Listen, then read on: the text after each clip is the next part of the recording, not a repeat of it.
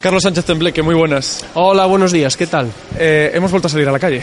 Sí, y se está muy bien aquí en la calle, mejor que en el estudio. Hoy nos hemos venido al Ayuntamiento de A Coruña, bueno, estamos en los soportales del Palacio de María Pita porque hoy es un día importante aquí porque se aprueba, si del Estado cuando se aprueba la ley de presupuesto, decimos que quizás es la más importante del año, pues un presupuesto para un ayuntamiento quizás sea eh, también la normativa más importante del año, ¿no? Evidentemente, es el acto más importante del año, pues donde se concretan todos los los, todo el trabajo que se va a hacer durante el año.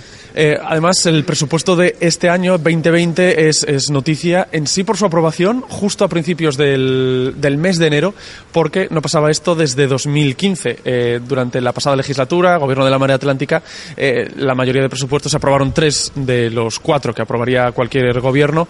Eh, tres aprobaron, era ya mediados de año, con todo lo que eso supone, sobre todo eh, en lo que se refiere a ejecución.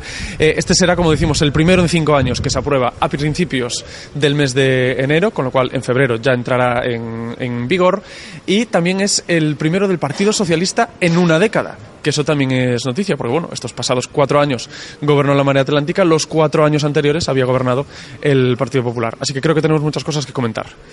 Desde luego que sí, y aparte, bueno, parece que la nueva alcaldesa quiere entrar con los, con los deberes hechos desde el primer día. Desde luego es muy positivo que los presupuestos aprueben ahora, a primeros de enero, y que entren en vigor lo antes posible para que tengamos todo un año para ejecutarlo. Pues vamos a ello.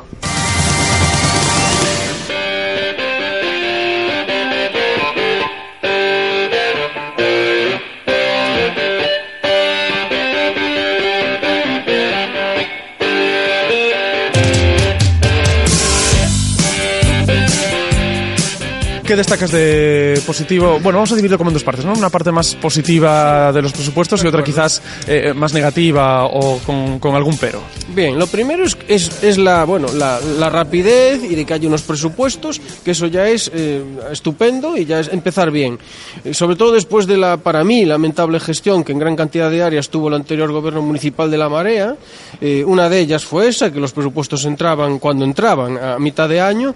Y, y bueno, y y que realmente fue una, una, manifestación de la poca capacidad que tenían de diálogo con las demás fuerzas políticas. Bueno, ahora este gobierno quiere de Inés, quiere Inés Rey, quiere hacer los, los deberes y desde el primer día y al menos sobre el papel con ambición, porque tenemos un presupuesto de 260 millones de euros, que es el más elevado de la historia. Entonces, sí, pues la noticia es noticia también por eso, ¿no? Es 260, sube respecto al último y desde luego es el más alto, el más alto de, de, la de, la historia. Uh -huh. Bueno, como aspectos positivos, yo veo elementos positivos. En primer lugar, es la música, ¿no? Que, por, con la que se anuncia el presupuesto. Dice, en un contexto de amenaza de una nueva recesión económica en una comarca castigada por un acelerado proceso de desindustrialización, los presupuestos son una herramienta fundamental para dinamizar la economía y generar empleo. Yo, esa es una frase con la que empieza en la primera parte del presupuesto, como se presentó, que para mí la suscribo al 100%.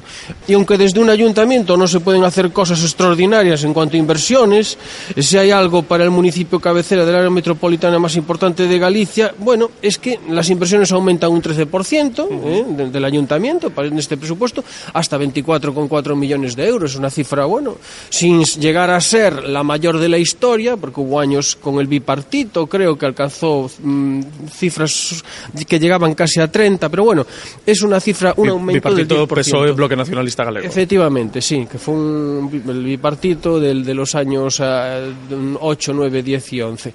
Bueno, es una noticia importante, un, un, un presupuesto inversor con un crecimiento del 10% sobre el año anterior y bueno, mm, de todo tipo, como repara, inversiones, estamos hablando de inversiones de todo tipo, reparación de calles, ampliaciones de carriles bus, nuevas glorietas y luego hay temas de como ampliación de oferta de viviendas de alquiler, un impulso a la rehabilitación de edificio, eh, un operador de una puesta en marcha de un operador energético, bueno, reforma de las líneas de bus, frecuencias de barro, mejor ayudas sociales, algo tan importante para reducir la brecha de, de la desigualdad. Bueno, en principio estas son las cosas que desde mi punto de vista son buenas. Carlos, como aspectos negativos o como contras que le ves a, a este presupuesto, ¿qué destacarías? A ver, eh, yo veo que, bueno, eh, yo veo que, por ejemplo, hay un aumento del personal, bueno, yo no lo voy a criticar, ¿no? Hasta mil, casi 1.700 personas la plantilla municipal, mm, pero el gasto que, en el que se incurre de personal me parece elevado, es el mayor de la historia, que son casi 70 millones de euros. Eh, el gasto, y el gasto corriente ha subido un 25% en cuatro años. Eh, bueno, son dos cosas distintas, porque el gasto corriente, pues el gasto, pues por ejemplo, temas de servicios sociales, temas de mantenimiento, que bueno, que no es gasto de sueldos, ¿no? Pero bueno, eh, no voy a criticar esto, eh, me parece que, bueno, eh, mm, en una ciudad, un municipio que mm, tiene 245.000 habitantes desde hace 20 años, no crece, bueno, por las limitaciones geográficas que tiene mm. este municipio, no puede crecer. Crece además la comarca. Crece la comarca, de hecho la comarca de Coruña, los nueve municipios, tenemos una ciudad del tamaño de Santiago de Compostela en las últimas tres décadas, ha crecido 94.000 habitantes en, en 30 años, ¿no? entonces hay un crecimiento muy importante de la comarca, no tanto del municipio. Pero si este aumento en el gasto corriente, mm, yo no lo justificaría mm, demasiado, me parece excesivo quizás, ¿no? Sobre todo el gasto de personal. Y luego, eh, claro, ¿qué pasa? Cuando aumenta el gasto, aumenta el presupuesto, lógicamente tiene que haber un aumento de los ingresos. Entonces tenemos como contrapartida un aumento de la presión fiscal desde mi punto de vista un poco exagerada, porque la, eh, hay un aumento del IBI, hay un catastrazo de un 3%, que es a todos los eh, coruñeses, ¿no? que son propietarios, que me parece, no es un catastrazo a nivel, no se ha hecho en toda España, solo se hace en ciertos municipios, uno de ellos en, en de Coruña.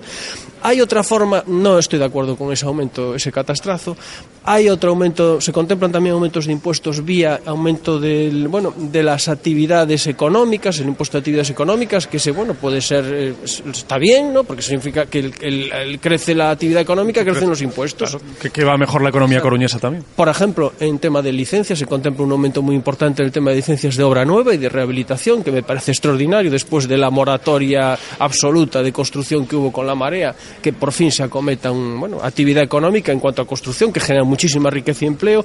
Esa forma me gusta de crear, eh, de recaudar impuestos. Eh, Carlos, y pendientes que estaremos eh, de lo que se negocie a nivel del Estado, porque evidentemente tenemos un presupuesto a nivel España por, ya no por aprobar, por empezar a negociar. No sabemos si algo puede estar o no avanzado. Desde luego será una de las primeras cosas que el nuevo gobierno del Partido Socialista de Pedro Sánchez tendrá sobre la mesa. Y eh, con nada, recuérdame a lo mejor tres, cuatro inversiones bueno, que tengamos eh, importantísimas, estos, quizás con, para Coruña, sí. pero también para su comarca. La quinta agencia tributaria de las 56 que hay en el Estado Estado español está aquí creo que es absolutamente eh, intolerable la situación de, bueno, de necesidades de infraestructuras que tiene la comarca más que la ciudad, ¿no? Porque es una ciudad, una comarca que ha crecido, ya lo digo, en 30 años, 90 y pico mil habitantes, necesita, el traje se le ha quedado pequeño. Entonces, bueno, tres o cuatro cosas eh, fundamentales. Bueno, la estación intermodal, eh, bueno, mm, la, la, la ampliación de Alfonso Molina, la mejora del puente del pasaje, el vial 18, la cuarta ronda y el tren a Langosteira. Esta última, el tren a la, bueno, y el tren a Langosteira es una cosa fundamental para poner a funcionar el, el, el puerto exterior. Sin, puerto, sin tren no tenemos puerto exterior. Entonces me parece estas cinco obras son eh, básicas, que ya debían de estar hace muchos años eh, hechas y son fundamentales que nuestra alcaldesa las exija desde el primer día. Carlos, muchísimas gracias por estar aquí con nosotros una semana más. Muchísimas gracias a vosotros.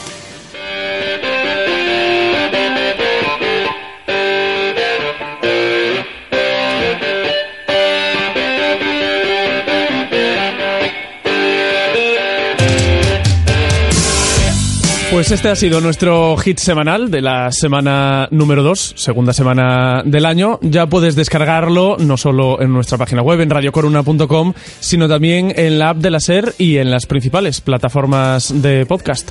Nos seguimos escuchando.